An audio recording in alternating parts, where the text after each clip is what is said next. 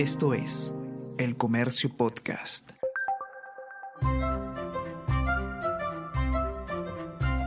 El Comercio Podcast presenta Mentiras Verdaderas con Renato Cisneros. Recomendamos ficciones de palpitante actualidad.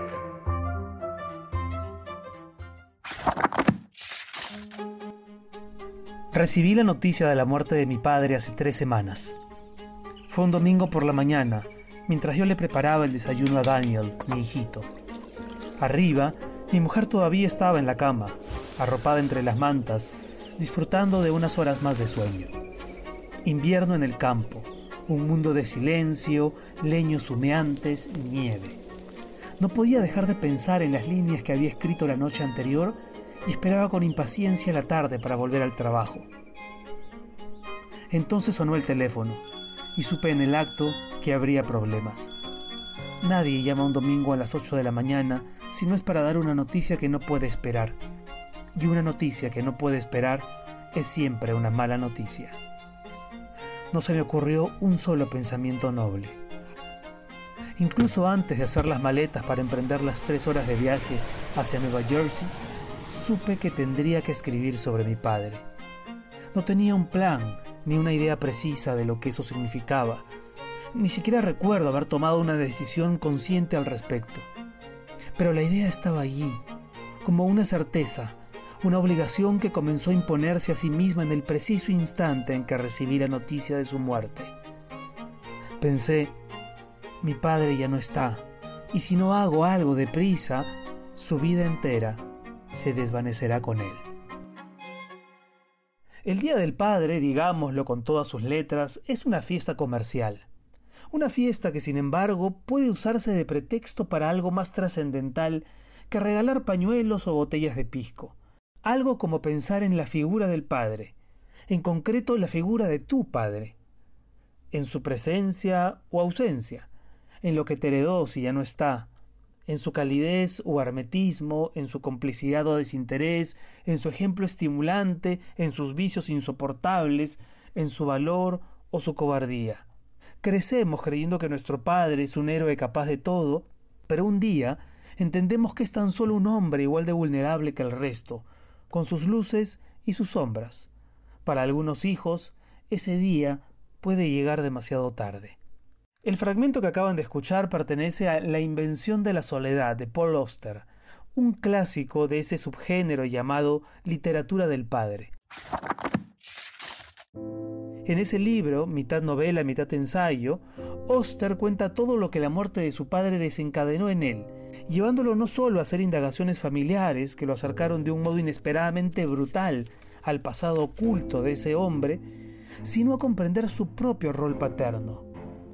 Para explicarse a sí mismo el estado de orfandad en que se encuentra, Oster se vale de metáforas, símbolos y figuras universales, como por ejemplo Pinocho, ese muñeco de madera que al lanzarse al mar para rescatar a Yepeto de la boca de la ballena, en ese momento se convierte en un niño de verdad.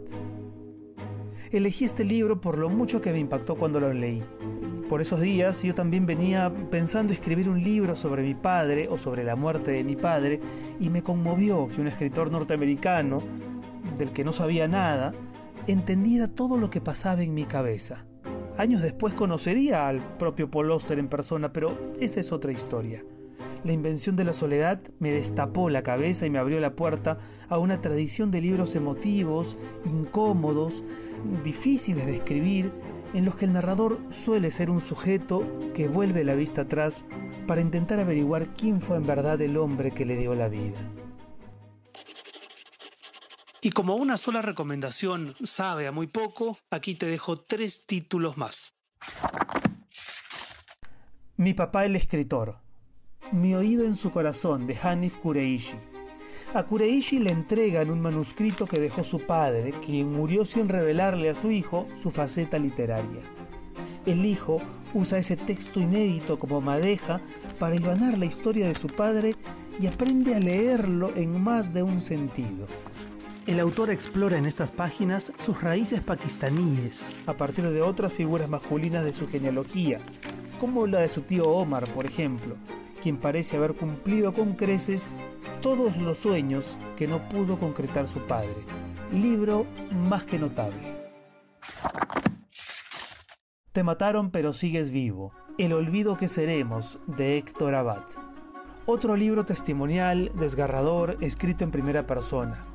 El escritor colombiano Héctor Abad Faciolín se reconstruye la sombra de su padre, el doctor Héctor Abad Gómez, médico muy reconocido por su activismo en derechos humanos en la convulsa Medellín de los años 80. El doctor Abad Gómez fue asesinado por los militares. Su hijo, el autor, hace un repaso de su infancia y de su vida familiar bajo la impronta de ese señor tan querido al que admiró hasta el último día y también después. El amor después del dolor. Correr el tupido velo de Pilar Donoso. La hija única del escritor chileno José Donoso encuentra en un cajón cuadernos escondidos de su padre. Sesenta y pico cuadernos. Al cabo de un rato piensa que tal vez nunca debió abrir ese cajón. Lo que lee le duele, le asombra, la estremece a tal punto que decide escribir un libro para dar a conocer la dimensión más brutalmente humana de su padre. Su egoísmo, sus inclinaciones sexuales, sus contradicciones, sus máscaras, pero también sus procesos creativos. Imposible de leer sin detenerse a respirar. Estas son solo algunas novelas sobre el padre. Hay muchísimos otros títulos. ¿Cuáles conoces? ¿Te has sentido alguna vez como Juan Preciado, el narrador de Pedro Páramo, que busca a su padre infatigablemente por los desiertos de Comala? ¿Le regalarías a tu padre uno de estos libros en su día? La conversación que surja de esa lectura puede ser reveladora. Nos encontramos la próxima semana con más mentiras verdaderas. Esto fue Mentiras Verdaderas con Renato Cisneros.